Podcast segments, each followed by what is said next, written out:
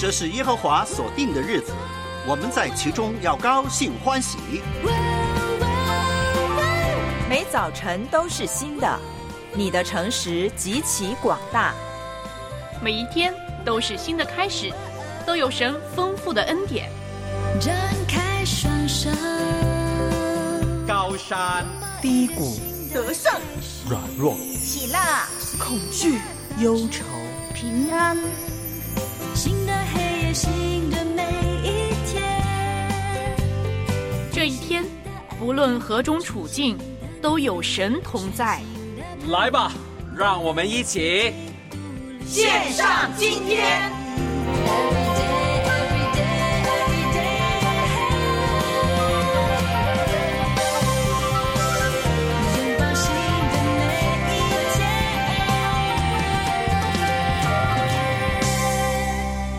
早上好，欢迎你收听线上今天三月的第一个礼拜一啊，三月四号的早上，文慧老师早上好万峰老师，早上好！我要学你的口气，啊对不对？当然了，啊早上好，让大家觉得，哎，我来了，大家早上好啊！亲爱的听众朋友、主内家人，好，我看到呢，西福月就说他们家那边呢、今天呢气温是九到七度，有雨。哎，那么刘志辉呢，一早就问文慧，在第五空间说：“嗯，文慧老师，你们那边怎么样呢？我们这边呢，今天升温了，现在外头呢二十度，所以你就知道了，这个天气怎能不感冒呢？一会儿呢，冷的不得了，哇！上个上个周末吧，我还开那个什么加热器，可是昨晚上呢，我竟然冷气，不是 昨晚上我竟然睡到一半睡不着了，你知道为什么吗？为啥太热？太热了，盖的太多了，所以这个天气真的是不知道。人家说呢，春天后母脸啊，虽然我觉得呃，或者说比较容易懂。春天后妈脸，虽然我觉得呢对后妈不公平啊这样说，但是他形容的就是呢这个喜脸喜怒无常，对了，而且你还不知道它怎么变呢，所以根据气象报告呢，呃，普遍来讲呢，都开始升温了。可是大家注意哦，明天开始，明天开始受冷空气的影响，华中、华东大部分地区呢开始降温，但是大家放心，又降，大家放心，哎，这一次呢，这个心不要掉的那么高了。为什么呢？因为只降了四到六度，不像之前一下子呢就降了十到十五度啊。所以呢，大家请放心啊，这个身体上还能够受。哎，也就是说呢，大伙儿呢冬衣冬被呢还是要备着啊，因为明后天可能就要穿了。但是呢，有些要等到端午节才能够 拿才能够好好的把它给收一收。但是出行一定要多带一件厚外套，还有就是要带雨具。因为有些地方呢都下着毛毛雨，我们说呢春雨滋润大地嘛。另外呢，就是请你如果呢到人多的地方，像现在的文汇一样做好准备，啊，准备了什么？戴口罩。啊，对，现在都在咳嗽。刚才嗯呢，我坐公交的时候，在排队后面的那个人不断在咳嗽，然后我就挪动了，然后他跟着我挪动，他以为我排队改位置。哎我觉得我应该让万峰老师呢准备几个口罩，我给你好了，我有很多口罩，电台有啊，你就放在自己的背包里或者口袋当我中。没背包，呃，口袋呢，口袋放手的用来，呃，也可以放口罩的。这个别人一咳嗽，特送给他。不是，特别是在公交车那个密闭空间，香港的公交车全部都是密闭空间啊，你可以马上戴起来保护好自己，你知道吗？上周呢，我不是有一天缺席早上的直播节目吗？啊，对啊，就是病嘛。因为呢，就是在凌晨的时候呢，我突然就胃疼了，然后起床就呕吐了。那天呢，真的是很不舒服，还是来做了直播啊、但是马上做完直播节目就回家休息。结果万峰老师就下达命令，要我星期三早上呢休息，所以呢，星期三早上我缺席。结果你知道吗？我的室友跟我接力赛，他哦星期四开始呕吐了。哦，所以你们互相传染了。，对，我就好担心啊！哎呀，他会不会情况比我严重呢？那我就第一次见识到病魔的病魔的威力啊，好厉害！你看，星期三、星期四他就开始吐，而且他吐的比我严重，他吐到星期六。就是你们家不干净。不是，是我的细菌，我的病菌，所以请大家一定要像文慧这样子啊，好好的戴口罩。我有一阵子不戴了，所以后来要戴呢，我就嫌麻烦。你看，我受到教训了。那当然呢，我们要求主保守我们，即使在病中呢，我们也相信呢，主在我们身旁，他会看顾我们。我现在就改为吃鱼油哎呀抵挡病毒。我觉得你是看来挺健康的。我觉得你是鱼油大使。好了。因为我怕你再说下去，会说好多鱼油的好处。没有，我没说品牌，你喜欢买啥买啥。那我也要谢谢万峰老师，他给我呢大概十颗左右的鱼油，我到现在我吃剩下来的。哎，我到现在还没吃完呢、那所以我也在补充当中。好，今天呢，在星期一嘛，三月的第一个星期一，淡淡三月天，我们继续呢来我挣扎，我成长。特别是春天到了，我们要破土而出，好好要的找到出路。那今天会讲到与人性的挣扎。我们人的本性啊，有好多好多，哎，不足外人道，自己都不不忍心看，也不想看的那个残酷的真实本相，我们怎么与他斗争，与他挣扎，攻克己身呢？保罗就是最佳例子了。所以我们会透过保罗来看看与自己的本性、人性的挣扎，怎么找到出路。那接下来就是呢，我们会呢分享啊，就是这一周我们要背的经文，来十八章十九节。哎呀，不行，这一节经文太长了。啊，这个创世纪的吗？对呀、不是亚伯兰，呃，神就以亚伯兰为他的？那是上一周，这一周有点长。我已经刚刚背好了，你就换另外一句。这个就好像我教会的弟兄姊妹这样。亲爱的，万峰，你的歌好难唱啊！万峰老师刚学好，你就你不要东拉西扯，因为你没背，我就知道你用这一招想要逃避自己的责任。我不就背了上个礼拜那个吗？就是你知道，我们从开播到现在都在背经文，每周背，我们已经背了三百八十二节以上。我说的以上是因为有时候我们背两节，所以亲爱的弟兄姊妹，如果你从开播跟我们背到现在，你已经背了三百八十二节以上的经文啦。所以这周我们会一起背创世纪十八章十九节，我们一起来看看这节经文说些什么呢？里头有没有一些重要的我们需要去了解的经文含义，以及在当中我们学到什么属灵的功课？每一节经文都有属灵的功课吗当，然，当然，包括连耶稣哭了也有哎，有啊，你可以在当中呢体会到耶稣对人的那种 啊、对人的那种的慈爱啊，与人同情、同理之心嘛，对不对？好了，今天呢要跟大伙儿说什么呢？那就是星期一啊，觉得好不幸福哦。呃，为啥呢？因为要上班了，一想到这一周，哇，我又要累死累活的干了，哇！所以每逢星期一呢，我们给它一个颜色叫蓝色。那怎么样让蓝色呢，也可以变成粉蓝啦、或者是天空的天蓝啦、呃，那么样的一个让你心情轻飘飘起来的蓝色呢？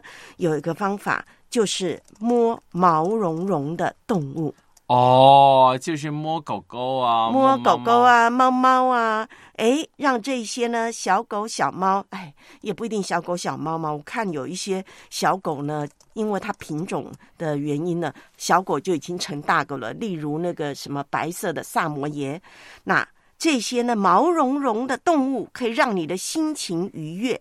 这是来自于呢澳大利亚一所大学。他们所做的研究就发现，养毛茸茸的啊，有皮毛或者是羽毛哦，哎，所以小鸟也行，对不对？有皮毛或者是羽毛的宠物呢，对心理健康、提升人的幸福感，还有能够呢帮助减少焦虑、减少抑郁、减少孤独感。当和宠物玩耍的时候呢，我们的身体会释放幸福激素，就是催产素。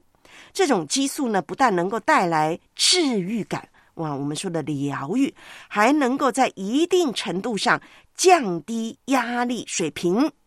嗯，所以我我真的是被说动了。嗯，将来呢，若干年啊，其实也不长了，呃，也也不久，就是呢，我退休之后，我准备要养小猫。我以为你负责每天摸动物，呃，这个文华弟兄跟你说摸刺猬好玩，刺猬不行，它会刺你的手。这里说的是有皮毛或者是羽毛，摸起来。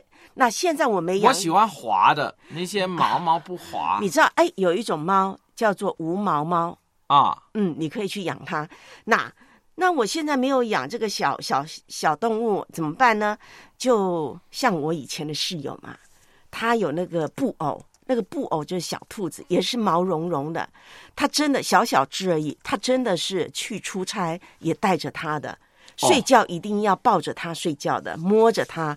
我以前就不明白了，你多大啦？你还呢是到处跑去开会呢，世界各地去旅行呢，你还带着这只小兔子吗？他说你不知道了，抱着它就觉得好有安全感。哎，我现在明白了，可能就是增加他的幸福，哎，所以呢，听众朋友呢，一定要留意我们两耳电台三月的广告。是吗？他说文慧像什么动物？哦，据说像一只布偶猫。是吗？哎呀，我赶快去查一查。我我像一只布偶猫，我对布偶猫还不太认识，我赶快去查一查。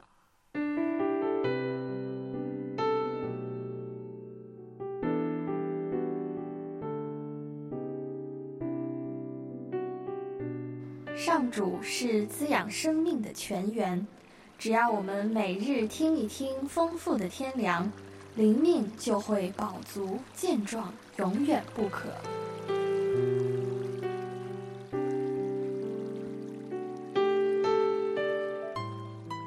用耳朵揭开的海天日历声音版。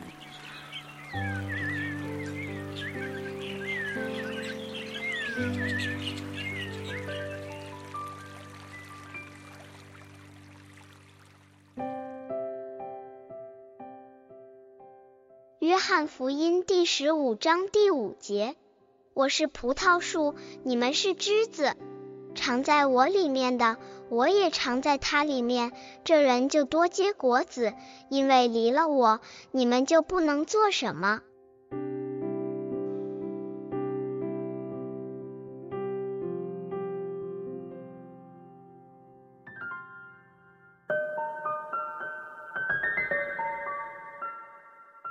论我们是初信主，还是信主已有一定的年月，都应该常常思想，我们与主之间是否已经建立了一段可视为知己良友的关系。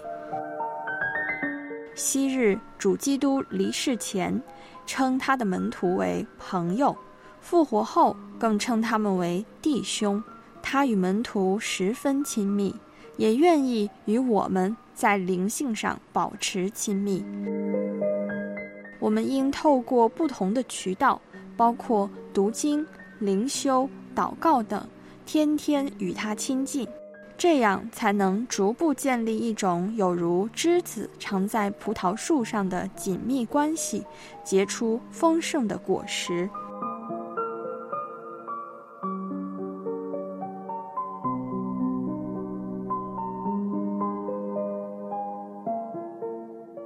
让我们一起来默来。默想。约翰福音第十五章第五节：我是葡萄树，你们是枝子。常在我里面的，我也常在他里面。这人就多结果子，因为离了我，你们就不能做什么。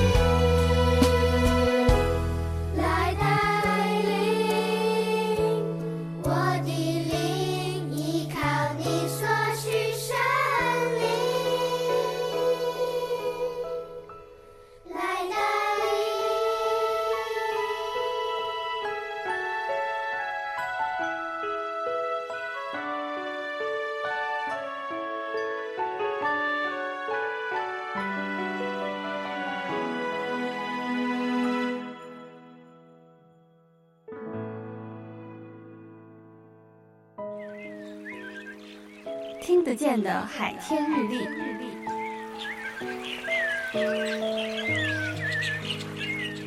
感谢海天书楼授权使用二零二四年海天日历。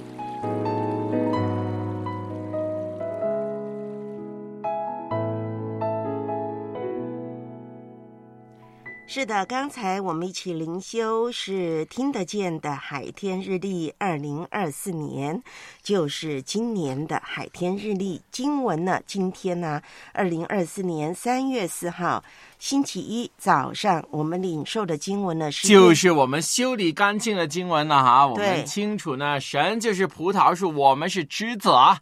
我们呢要在，藏在我里面的。我然后呢不是念经文呢，那你是干嘛？我开始解读了。哦，好啊，那你继续解读吧。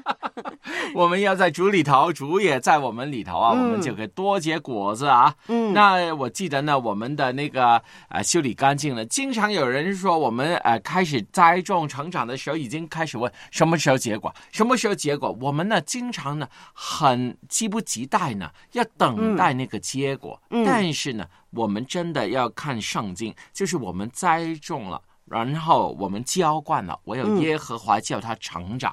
对了，对了，哈，呃，这节经文呢，其实它的重点是在哪里呢？在后半句，他说什么呢？因为离了我，你们就不能做什么。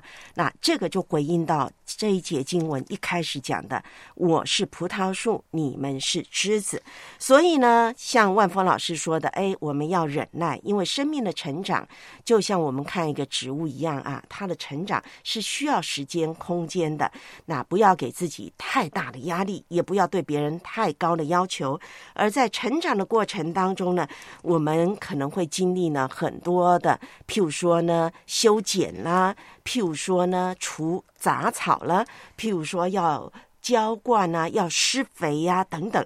我小时候呢，跟着我外公外婆、舅舅们呢下过田。虽然呢，我只是小朋友，真的会吗？我只是玩嘛，你没有听我继续讲。我就是在那边玩的，小朋友就是在田里玩，但是也是呢装的有模有样的，就跪在那里。我们呢就是他们插完那个稻秧之后呢，诶，过了一阵子稻秧长起来了，我们还要下田。那时候呢还是水田，就是呢啊都是有水的。我我看见我外公外婆呢、舅舅们呢就跪在那里。然后就是爬着前进，干嘛呢？手就滑啊滑，在除杂草。那我就学他们的小朋友就学他们这样玩呢、那觉得好玩呐、其实是挺辛苦。所以呢，好辛苦，夏天真的最辛苦的了，。但有的时候呢，哎，看到有一些稻子呢，稻秧、小秧苗呢，哎，为什么要把它拔起来？它不是杂草，而是因为呢，它长得不好，它的那个根呐、没有好好的扎进这个泥土里，所以很重要的。我是葡萄树，主耶稣已经讲了，我们跟它的关系是什么呢？我们是连于它的枝子，离了它，我们不要说修理干净，我们怎么长？长也长不大的，也长不出果实果实的。好了，我没气了。来，万峰老师 我以为我以为你说是时候给保罗出场了，没有没有，我没气了，所以我让你帮忙接棒。好了，我现在气又有了，你看你多好啊！讲一两句话，好好好我马上就力气又上来了。来，欢迎一位新朋友，我比较少见的谁一粒麦子，啊？一粒麦子，，对，欢迎你。也是植物的那个问题，到底是葡萄还是麦子呢？哎，它在北方呢，北方是小麦，南方是稻米。哎，然后呢，再看看，嗯，我看看大家呢，嗯，还有呢，我要特别谢谢我们的大树，每天都给我们送上心灵的鸡汤啊，那我觉得真棒。它可以说是从开播到现在呢，也是风雨无阻。每一天都一定送上，对，上班比我们更勤。对，所以换句话说，我们背了三百八十二节经文呢，那么大树呢也为我们送上了三百八十二句心灵鸡汤了。谢谢大树，有你真好。好，早上的七点五十一分，你正在收听的是直播当中的线上今天良友电台制作的节目，有万峰老师，有文慧在这里。接下来我们一起听我挣扎，我成长。栽种、发芽、破土、成长、浇灌、修剪、开花、结果，生命的历程，一步一步。自从那一天起，我遇见了你，我的生命全改，没有怀疑。我挣扎，我成长。遇见你是我今生最美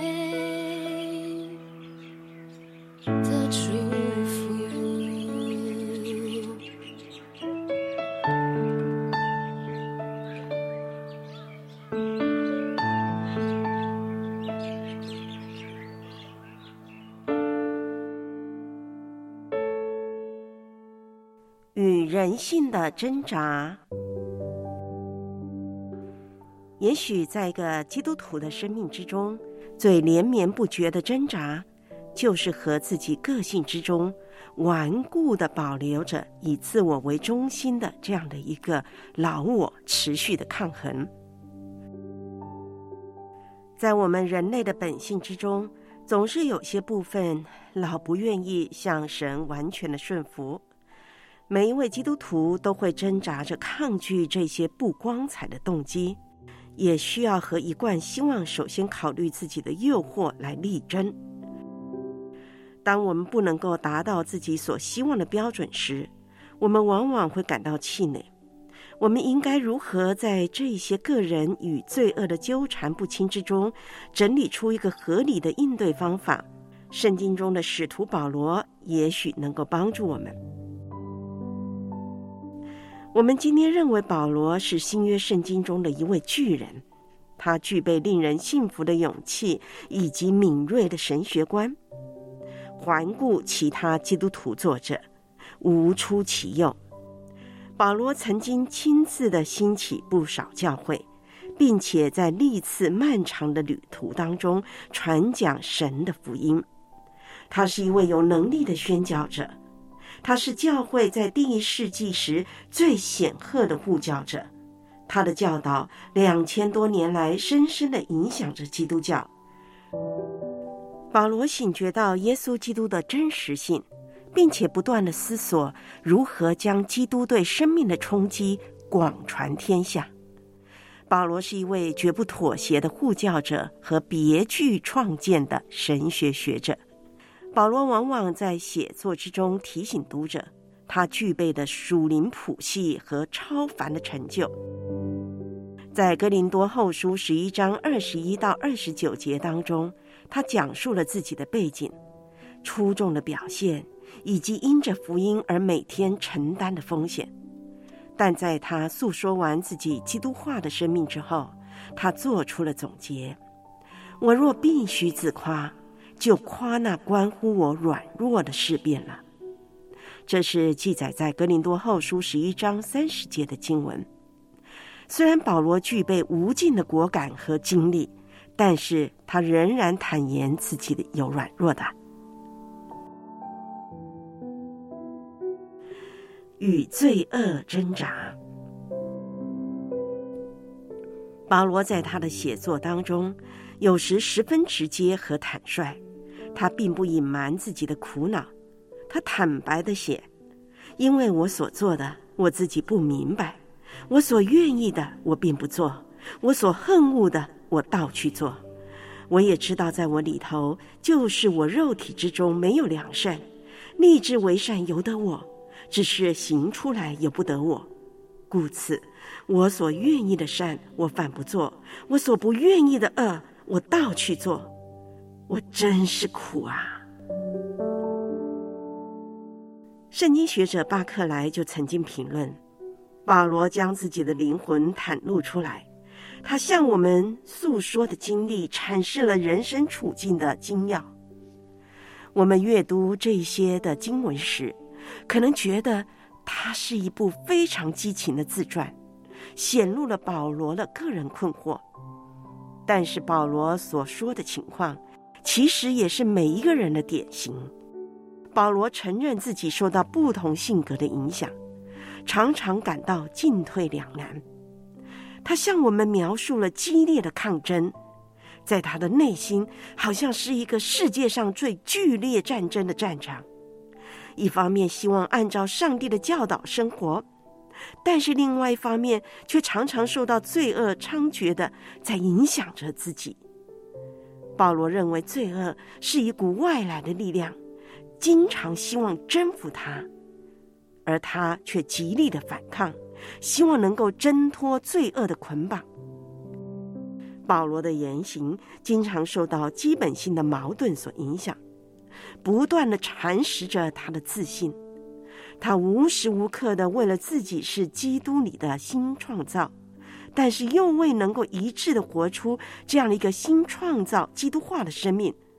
他在跟这个矛盾不断的格斗，他希望能够整理出一个头绪，而我们又可以如何处理自己并不能够按照圣经生活这样的一个事实呢？按照保罗的理论，有两种生活方式。首先，他用“肉体”这个词汇来描绘第一种生活方式，但保罗并非指肉体生命。那我们要注意，保罗并不主张肉体灵魂二元论。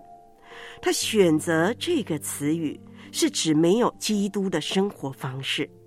英文当代圣经将这个词语翻译为“次等个性”，又或者是“古老的罪性”。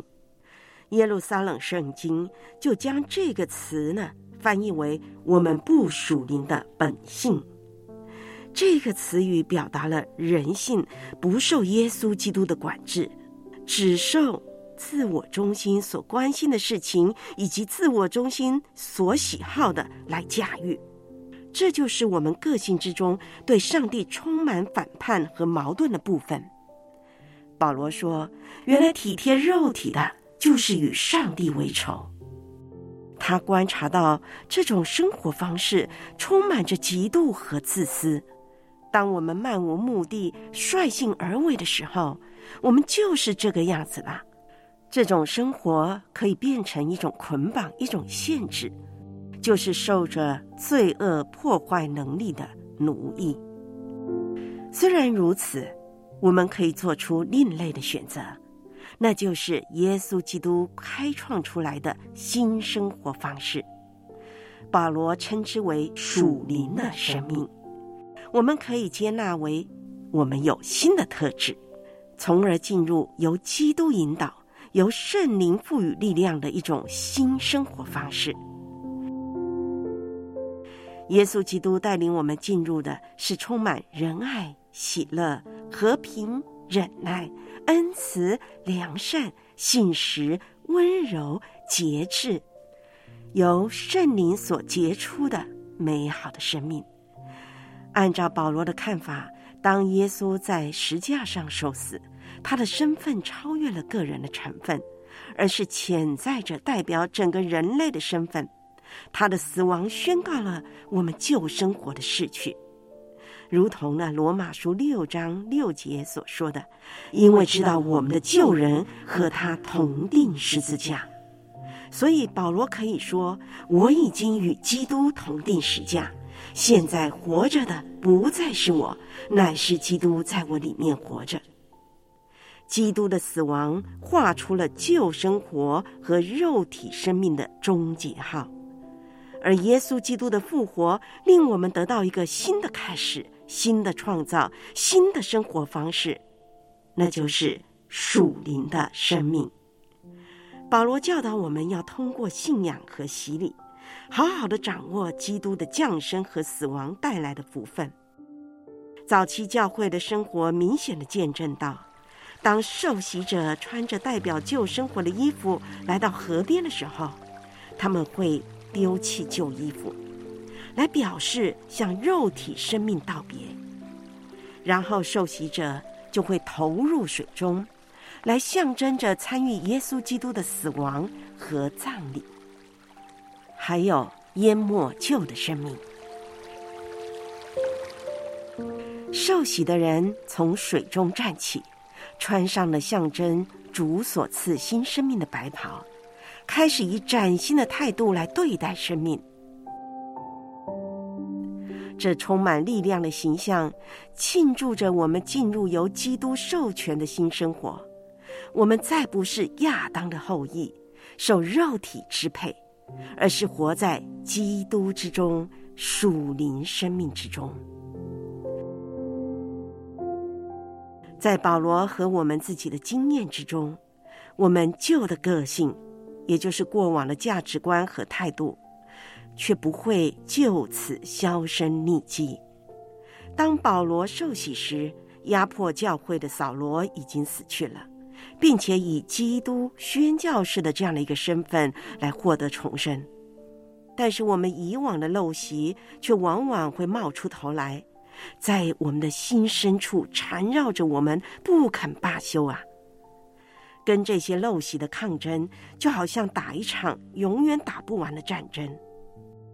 就像保罗在加拉太书五章十七节所说的：“因为情欲和圣灵相争，圣灵和情欲相争，这两个是彼此相敌，使你们不能做所愿意做的。”这就是保罗在罗马书七章中所记载的挣扎。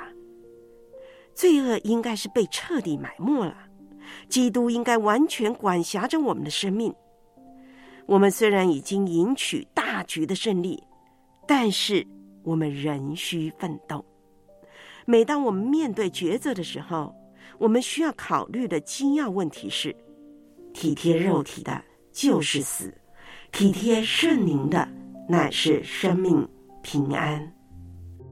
到底我们如何可以活出基督化的生命，并彻底拒绝由自主生命所遗留下来的恶习呢？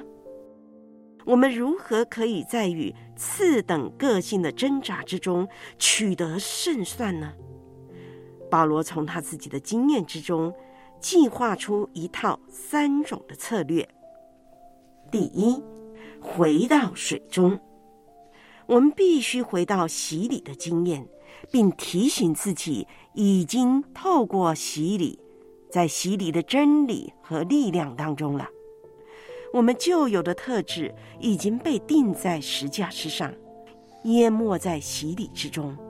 每一分每一秒，保罗说：“你们像罪，也当看自己是死的；像上帝在基督耶稣里，却当看自己是活的。”最重要的部分是当看自己，将自己当做。我们应当理解，在基督之内。自己是什么样的一个身份？圣经学者史斯拉他就这样评论保罗，说保罗其实呢是在分析基督徒基本的自我认识。我们既然在基督中死去，与罪恶彻底的决裂，毫不通融，那么我们也会对上帝保持警醒。我们不断的提醒自己在基督里的新身份。以及我们的潜力和护照，那就不要忘记我们所获取的一个从基督里而有的尊严。我们要保持着灵性的警觉和清醒，然后逐渐成长。每一次当罪恶抬起头来时，我们就要果断的决定，不要容罪在我们必死的身上作王，倒要像从死里复活的人，将自己献给上帝。我们需要每一天向上帝更新自己受洗的时候所做出的委身应许，并将自己再次的献上为主所用。这种做法需要莫大的决心。保罗提议我们想象自己将自私的生活就好像旧衣服一样丢弃掉，并再次的在基督里换上了更新的新装。所以他写。就要脱去你们从前行为上的旧人，这旧人是因私欲的迷惑渐渐变坏的；又要将你们的心智改换一新，并且穿上新人。这新人是照着上帝的形象造的，有真理的仁义和圣洁。而在另外一段的写作当中，保罗也指出：所以你们既是上帝的选民，是圣洁蒙爱的人。就要存怜悯、恩慈、谦虚、温柔、忍耐的心，在这一切之外，要存着爱心。保罗更明显的指出，总要披戴主耶稣基督，不要为肉体安排放纵私欲。这是保罗的第一个策略：回到水中。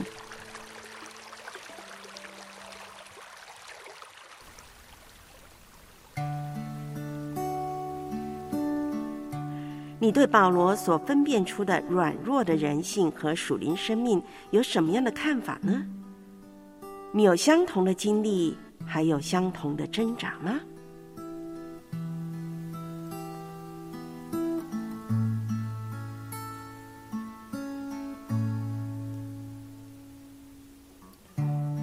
南海深山充满长长的刺。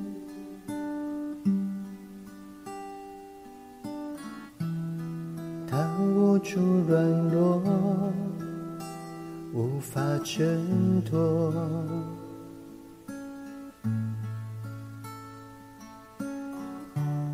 是你就像我，将我带领，无助困惑。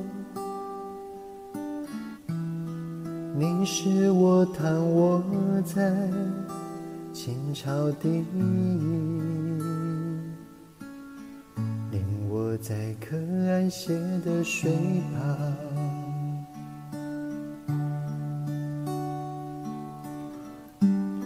瞬间我身上刺，像蒲公英飞向空中。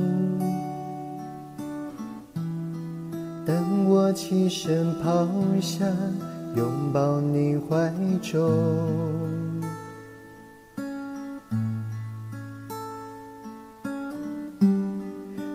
发现身上一根刺深深插在你的胸口，瞬间我松开了手，你却紧紧拥。抱我在你怀中，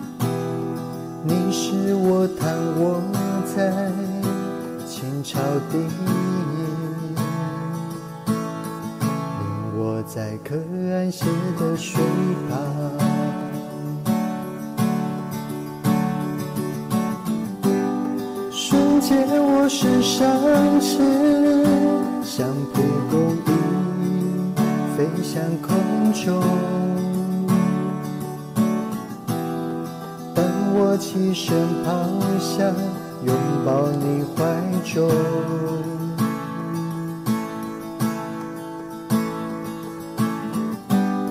才发现身上一根刺深深插在你的胸口。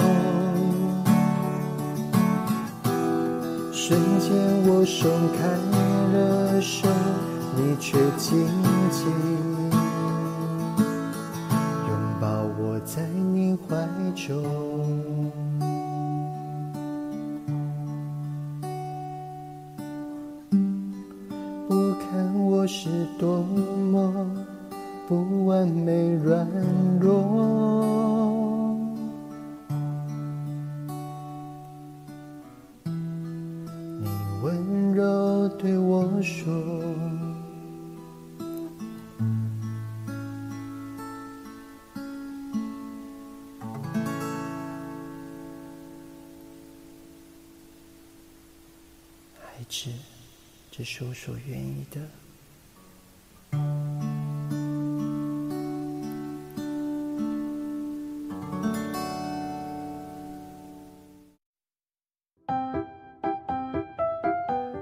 我挣扎，我成长。作者：安德鲁·梅斯，翻译：李丽诗，播音：文慧。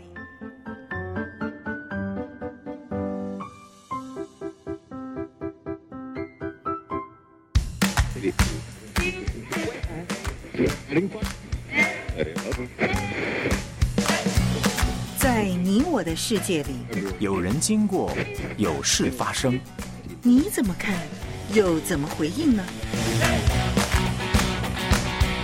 就在今天，早上八点十二分，正在为您播出的是直播节目线上。今天清晨七点半到八点半，一个小时。星期一有我们两位。嗯，有我万峰，还有文慧老师，早上好。对了，因为我们有一些呢，亲爱的家人、听众朋友，现在才冒泡啊，不是您迟到，而是呢，您这个时间点才能够上来，所以欢迎欢迎。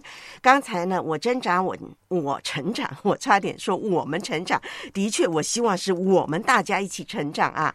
哎，讲到与。自己的本性、人性的挣扎。我们以保罗为例，保罗呢有出路。第一个是常常回到他的初心，他的敬礼。那文慧是洒水里的万福老师，呃，我也是，但是我不清楚自己是不是，因为我还没有感觉那个时候。哦，你还你就是你是婴儿洗吗？对啊，哦，几个月的时候洗礼。嗯嗯，那。长大了，像我的教会是婴儿洗，有婴儿洗。可是长大了之后呢，到了他青少年阶段到青年阶段，他可以决定自己信仰的时候，要有一个监证礼。你有没有受过？啊，有啊。那就行了，你监证礼但是我也还是没有婴儿洗礼，所以我感哎，就是没有感觉到，因为那个时候才几个月大。是是，那所以也感受不了。虽然呢，我只是呢。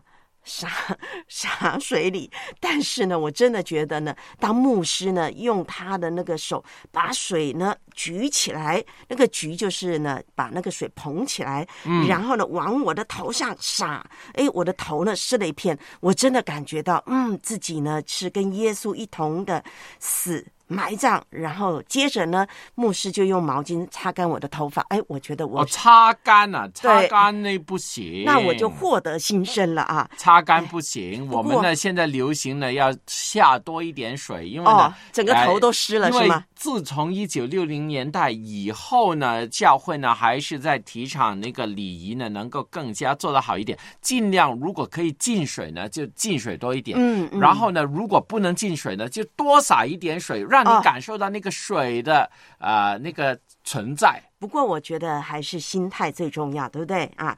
那我不知道我们当中呢还有谁呢还没有受洗的呢？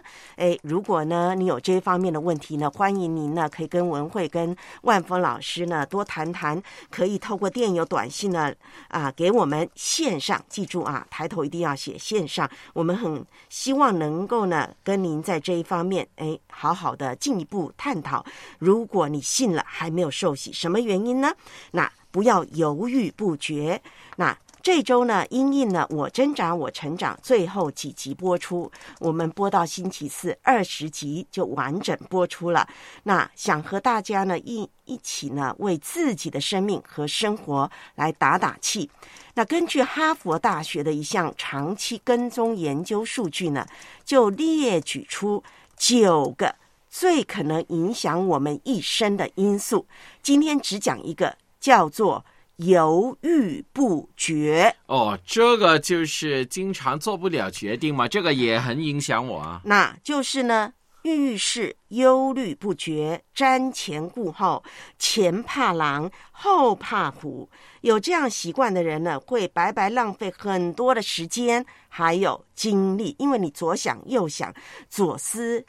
幼思，然后还是最后下不了决定，甚至要由别人来帮你做决定，是自我精神内耗的主要原因。所以呢，你想想看，你有没有犹豫不决的问题？我当然有了，每天都这样。哎，那想问一下，为什么你会犹豫不决呢？因为我觉得喜欢双赢嘛，要双赢呢，就要什么都成功，就不愿意舍弃。对了，不愿意舍，想的太多，什么都要。那是什么原因让你犹豫不决？有的人呢是怕犯错，有的人是怕万一呢，呃，没有回就觉得没有回头路。那如果万一走错了怎么办呢？很多很多原因。造成一个人犹豫不决。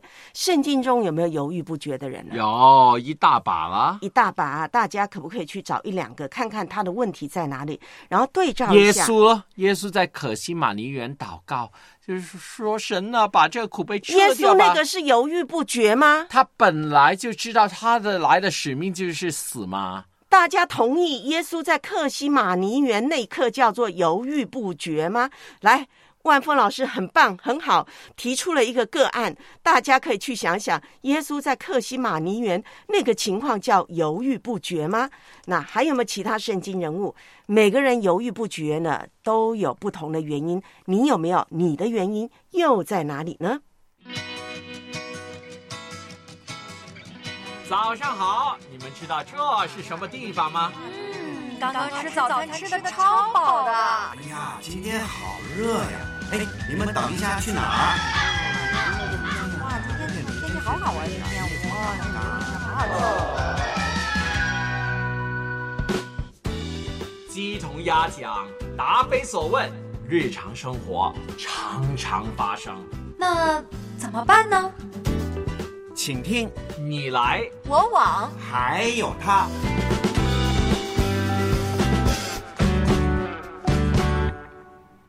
哎。你来我往，还有他。这是呢，我们下一周呢会播放的新栏目，一起学习的功课。所以我增长，我 我成长。对了对了，讲的太快了啊！然后呢，哎，接下来我们冒出土了，我们要开始呢跟我们旁边的小伙伴打打招呼了。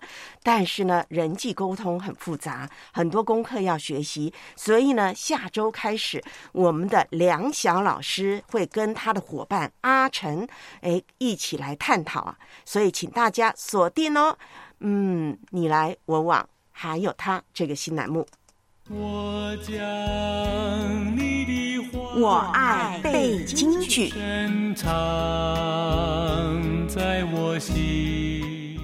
创世纪第十八章第十九节，我眷顾他，为要叫他吩咐他的众子和他的眷属遵守我的道，秉公行义，使我所应许亚伯拉罕的话都成就了。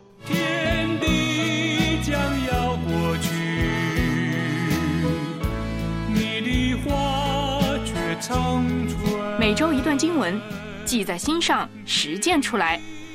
每周五早上七点半到八点半，热线幺三二二九九六六三二二，欢迎报名。我爱背京剧。做我脚前的，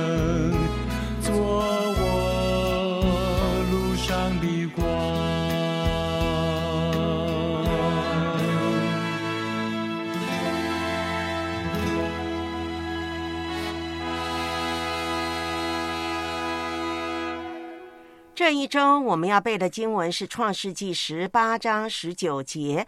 那十八章、十九章是一个完整的段落。那十八章的一到十五节就记载亚伯拉罕接待了三个特别的访客，客人就预言生孩子啊，同一个时间。撒拉会生一个孩子，说对了。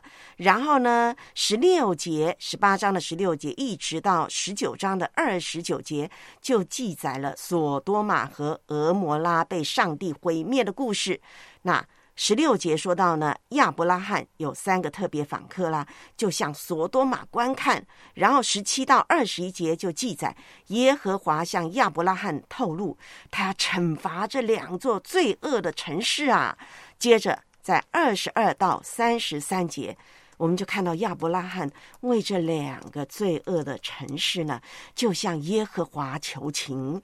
哎，他跟神呢讨价还价，最后神答应，如果城里有几个艺人，就不会毁灭呢？呃，五个、十个啦，你自己还自动减少了五个呢，十个亿，希望可以快点 能够保住他嘛，就不会毁灭。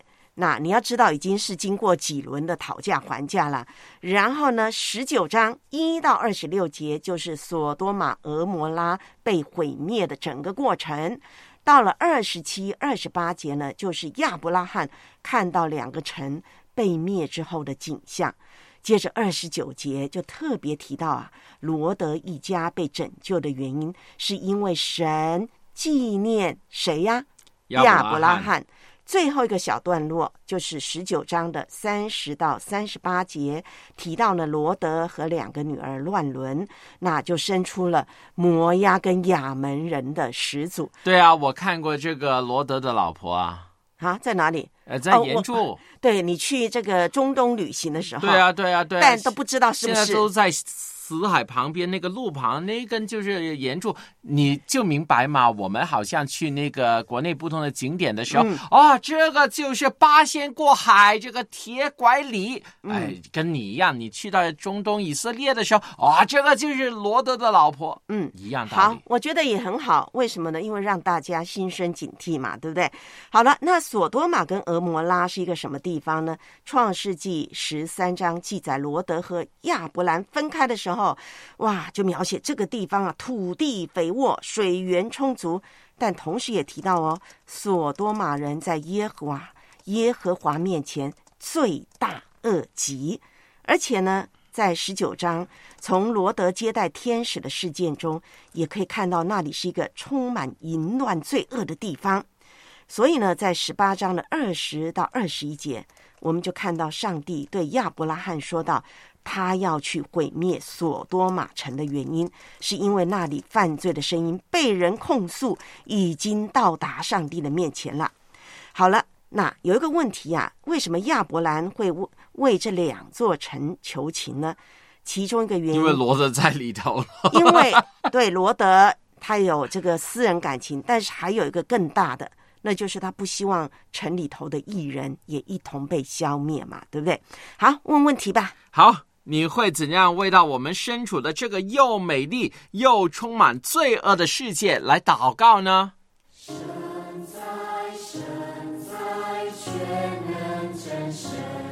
梅尔，早上好。梅尔老师，文慧老师，早上好，家人们早上好，是谢主好。啊，你要背进去，还有要问问你有没有感恩的事项啊，或者是代祷事项，背京剧好，我们先背哈。亚巴兰就对罗德说：“你我不可相争。”你的牧人和我的牧人也不可相争，因为我们是骨肉。阿妹，嗯，创世纪十三章八节这一节经文的故事背景啊，会不会对你啊也有很多的体会呢？我就想到就是关系嘛，就是骨肉关系、亲情，就是包括我们教会一样的，就是要谦让。包括我们这次教会的事情也是很伤心，嗯，我们都哭了很多次。嗯，说到这个事情，我还是会哭。嗯嗯，对我们所流的眼泪，神都知道，因为他是教会的主，他是教会的头。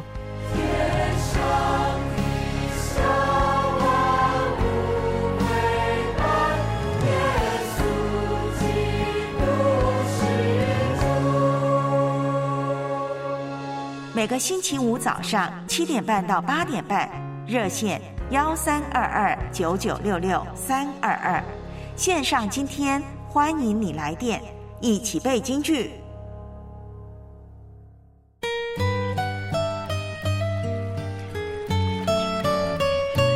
你们要彼此带祷，一起仰望等候，经历神的作。为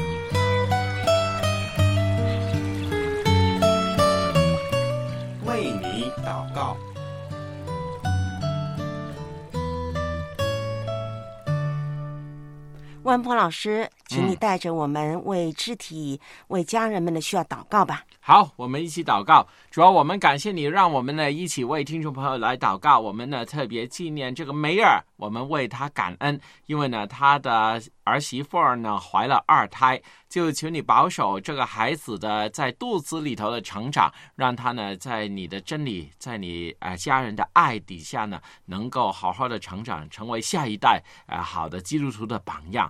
主要我们呢也纪念呢阿琴的儿子呢，今天呢开学啊、就是最后一个的学期了，应该今年也毕业了哈。求你呢带领他在这个学习里头好好去做，也在外地跟家人分离的时候，也是好好的生活，啊、一直在你的爱里头成长啊、我们也纪念呢这段时间呢天气呢在南方又潮湿又突然冷突然热，就求你保守我们，让我们呢能够啊、有一个的啊身体有健康的身体不生病，也为这个犹豫不决的人祷告，就求你帮助我们能够按照你的真理还有你的旨意做好我们的决定。